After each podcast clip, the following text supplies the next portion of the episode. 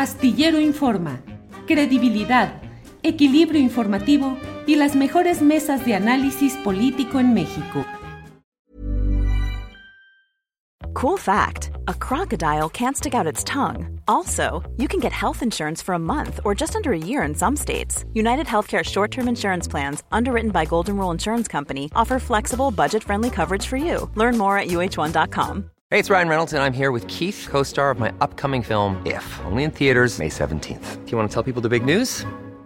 All right, I'll do it. Sign up now and you'll get unlimited for $15 a month in six months of Paramount Plus Essential Plan on us. Mintmobile.com slash switch. Upfront payment of $45 equivalent to $15 per month. Unlimited over 40 gigabytes per month. Face lower speeds. Videos at 480p. Active Mint customers by 531.24 get six months of Paramount Plus Essential Plan. Auto renews after six months. Offer ends May 31st, 2024. Separate Paramount Plus registration required. Terms and conditions apply if rated PG.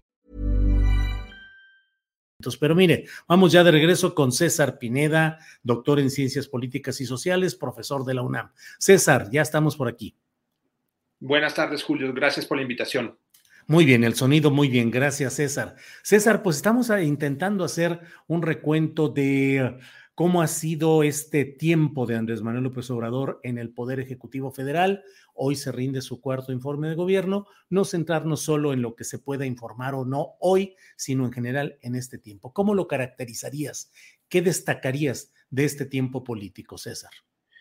Bueno, Julio, es eh, como tú sabes bien que te toca todos los días hacer también el análisis de este gobierno, es difícil eh, centrarse en un análisis riguroso precisamente por la polarización y porque estamos entre un análisis que aplaude o que desaprueba en bloque y es difícil mantener precisamente los matices entre lo programático y el realismo político que se necesita. Pero yo diría de manera muy gruesa que es un gobierno contradictorio porque eh, parte de una concepción de, digamos, de la coexistencia o la conciliación entre polos antagonistas. Y esto se expresa en todas las políticas de gobierno. Esto es muy extraño, ¿no? En un gobierno que yo diría es un, gobierno que intenta ser equilibrista. Eh, esto quedaba muy bien representado en una política medioambiental que promovía, digamos, eh, la lucha contra los agrotóxicos y a su vez dentro del mismo gabinete se promovía su uso, ¿no? Es decir, dos políticas totalmente eh, distintas que, que coexisten al interior del gobierno. Y así podemos ver en cada una de las políticas públicas y de sus esferas e incluso dentro de su gabinete, políticas que podrían ser y que deben ser reconocidas como progresistas, pero que siempre están con un lado contradictorio, con un lado errático, con un lado que es necesario criticar y con un lado digamos que es difícil que los seguidores de la, la, cuarta transformación reconozcan por el, contexto político en el que se vive. Entonces, digamos que el gobierno de López Obrador, como eh, en medio de un Estado nacional en crisis, que es también el punto de partida que todos deberíamos reconocer. Es decir, un Estado nacional que quedó prácticamente en ruinas, en descomposición, en, eh, muchos sentidos y en muchos sectores prácticamente colapsado. Eh, estamos viviendo un gobierno que intenta eh, restaurar o regenerar, incluso como el nombre de su partido, al Estado. Y esa misión la hace de manera a veces políticamente incorrecta, a veces eh, se puede decir que con políticas acertadas y a veces pareciera con políticas que no concordaran con un programa que se considerara de izquierda. César, una de las propuestas, digo, entre otras, la lucha contra la corrupción, el avanzar en el combate a la inseguridad pública, pero una de las propuestas esenciales ha sido cambiar el régimen político. Ahí juega un papel fundamental Morena y bueno, ha habido críticas de quienes consideran, consideramos que ha habido una llegada sistemática de cuadros que contradicen el sentido de la regeneración nacional. En ese terreno, en el político, ¿se han cambiado realmente las reglas? ¿Se ha cambiado de un régimen a otro? ¿Podemos hablar del viejo régimen o ese viejo régimen sigue teniendo presencia, infiltración y perspectivas ahora? César. A cuatro años del gobierno de López Obrador, bien podríamos decir que es más un intento de gobierno de salvación nacional, un gobierno bien intencionado en muchas áreas, pero no una transformación del tamaño que anunció el propio López Obrador, equiparándolo con la revolución eh, y con la independencia. Este, esta tendencia general del presidente a exagerar y a, la hipérbole eh, no ayudan porque no sitúa el tamaño real y las condiciones reales y pragmáticas de la situación del país por un lado. Por el otro, tenemos que a nivel de gobernabilidad sí hay una intención eh, muy clara desde eh, la presidencia de la República de expulsar del aparato de Estado y provocar incluso y deslegitimar y atacar constantemente a las élites partidarias, por un lado, a las élites intelectuales, por el otro, no así a las élites económicas, que ha sido un discurso mucho más conciliador, mucho más, eh, digamos, eh, que busca el acuerdo y que no busca la confrontación. Ahí López Obrador ha encontrado su propio límite en relación a no agitar, no polarizar y no contradecir a los verdaderos poderes económicos. En el sentido político, eh, yo hablaría más bien de un cambio de gobernabilidad más que de un cambio de régimen, especialmente por dos cosas. Creo que la forma de gobernabilidad de López Obrador es quizá la parte más polémica y la parte más eh, criticable de, digamos, de una nueva forma de gobernar. Eh, que se ha basado en el ejército, que es confrontativa, que es ciertamente paternalista, pero sobre todo que es sin la gente. A pesar de los ejercicios de democracia directa, de los plebiscitos y consultas que se han hecho, en general no es un gobierno, eh, a diferencia incluso de algunos gobiernos progresistas en América Latina, que haya promovido la participación, organización y movilización popular, si no es en torno de su propia figura y de sus propias decisiones. Y en ese sentido, yo no podría hablar de un cambio de régimen en el sentido de un cambio político real, de tanto las formas de acceso al poder como de las formas de poder popular que muchos gobiernos progresistas sí empujaron en América Latina como, digamos, como mayor o como uno de los elementos principales de su forma nueva de gobernabilidad. Entonces, por un lado, tenemos esta, digamos, disputa cotidiana con cierta parte de las élites del viejo régimen, esto es cierto y hay que reconocerlo, pero no necesariamente el advenimiento de una nueva fuerza política construida desde abajo y una nueva forma de gobernar que fuera más democrática, más horizontal y que sobre todo empoderara a los más, eh, a los de abajo, a los más vulnerables, a los pobres, que es el discurso que ha eh, encabezado el propio presidente.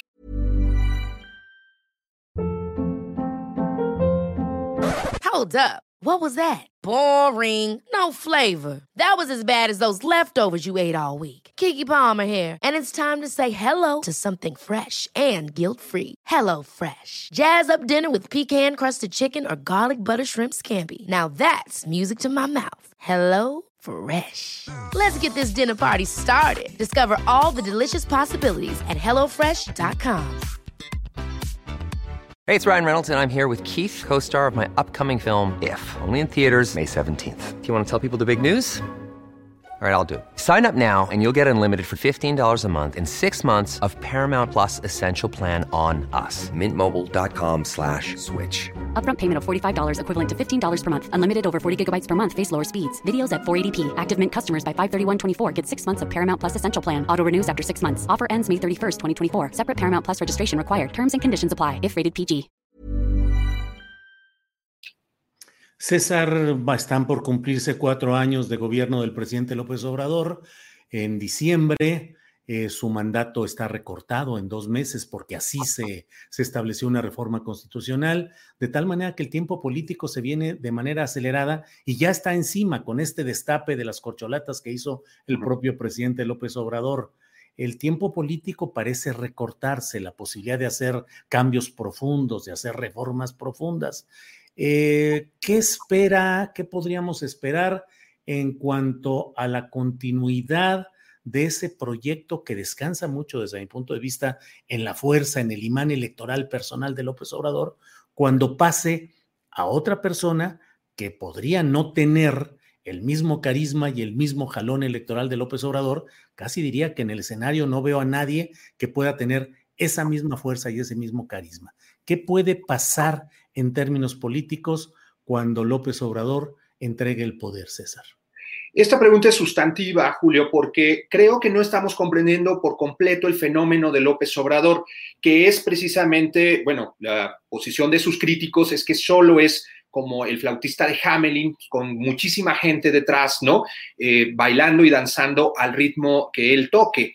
Eh, sin embargo, es más grave y más profundo a nivel institucional y de las estructuras políticas estatales. Lo que hay que reconocer es que las demás referencias dentro de la izquierda colapsaron por diversas razones. Una de ellas, por ejemplo, en los movimientos sociales, fue el enorme proceso de represión de los gobiernos neoliberales que asfixiaron la posibilidad de una sociedad civil organizada más fuerte, de movimientos sociales sindicales y campesinos más consolidados, que no han sido un referente en el gobierno de López Obrador y que no lo eran antes porque el gobierno, los gobiernos panistas y priistas los asfixiaron hasta digamos, prácticamente hasta su extinción.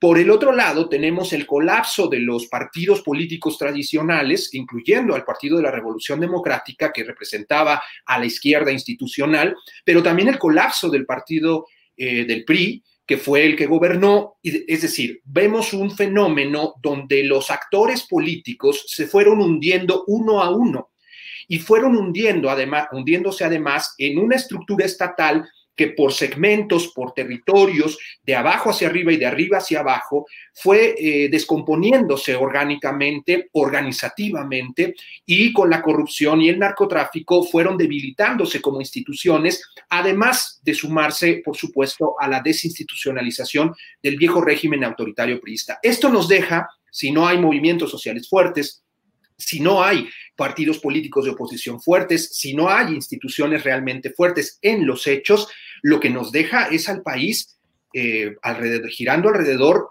de un líder.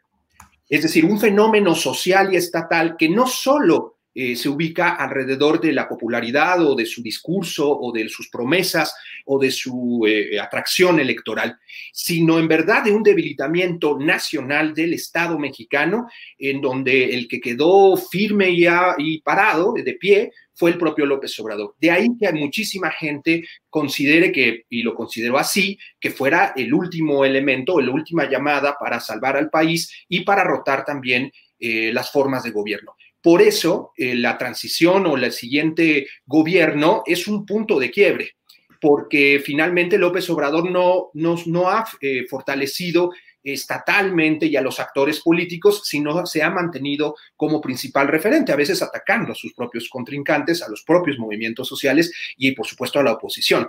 Entonces, es una pregunta importante en el sentido de que en este punto de inflexión de 2024 sabremos si las posibilidades de continuidad del Estado y de los actores políticos son viables o se desmorona un país que ha estado orbitando alrededor del presidente López Obrador. César, pues te agradezco mucho esta oportunidad de platicar y de analizar desde un ángulo eh, especial, desde un ángulo... Tú eres, eh, tu formación política, diría yo, ¿Es de izquierda, de centro, de derecha, César, para quienes lo preguntan aquí en el chat? De izquierda eh, desde siempre, desde muy jovencito. radical, podría decir. Lo sé. ¿Izquierda qué, perdón? Radical, podría decir. radical. Tratando de hacer un análisis que no, eh, a pesar de mis principios y de mi formación y de mis propias herramientas analíticas, pues tratando de ver el fenómeno tal y como es. Porque eso es parte de lo que necesitamos hacer, creo yo, Arturo, eh, perdón, eh, todo lo que estamos haciendo en este trabajo es um, pues también plantearnos desde la izquierda cuáles son los uh, elementos que necesitamos analizar con cuidado para no cometer pasos equivocados y sobre todo para que eh, la autocomplacencia no obnubile, no nos ciegue y que la gente crea a veces que las cosas van marchando demasiado bien cuando hay mucho que analizar y que hablar. César Pineda. Sí, y para finalizar, quizás solo comentar que creo que hay efectivamente reconocer ciertas políticas que podrían denominarse progresistas, ¿no? El cambio en la política exterior han sido, bueno, era inimaginable que un país pudiera tener una posición racional sobre Venezuela, ¿no? O sobre Juliana Sánchez, que podría ser eh, inimaginable, era incluso hablar del salario mínimo, eh, por un lado, por decir un par de, ejemplos, pues que pueden ser luminosos o al menos esperanzadores en un gobierno que en ese sentido creo que lo ha hecho bien, pero también del otro lado tenemos estas enormes contradicciones extractivistas del tren Maya, su posición frente a los movimientos campesinos e indígenas eh, y su, enseguida su política de seguridad. Entonces, creo que tenemos efectivamente que problematizar más al fenómeno López Obrador y su forma de gobierno, porque necesitamos, obviamente, eh, pues detener un proceso de eh, reaccionario donde las derechas pudieran volver al poder y donde también pues los peligros que ya han anunciado eh, las posiciones más de ultraderecha que han emergido en los últimos años, ¿no? Y creo que es un peligro también y hay que analizarlo. César Pineda, doctor en Ciencias Políticas y, Sociales de Izquierda Radical. César, muchas gracias por este análisis y seguiremos en contacto. Gracias, César. Muchas gracias, Julio, a ti y a tu audiencia. Gracias, hasta luego. Ever catch yourself eating the same flavorless dinner three days in a row? Dreaming of something better? Well, HelloFresh is your guilt-free dream come true, baby. It's me, Kiki Palmer. Let's wake up those taste buds with hot, juicy pecan crusted chicken or garlic butter shrimp scampi. Mm. Hello Fresh. Stop dreaming of all the delicious possibilities and dig in at HelloFresh.com. Let's get this dinner party started.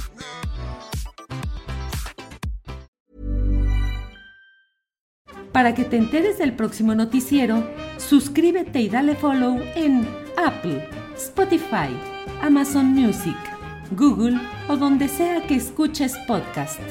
Te invitamos a visitar nuestra página julioastillero.com.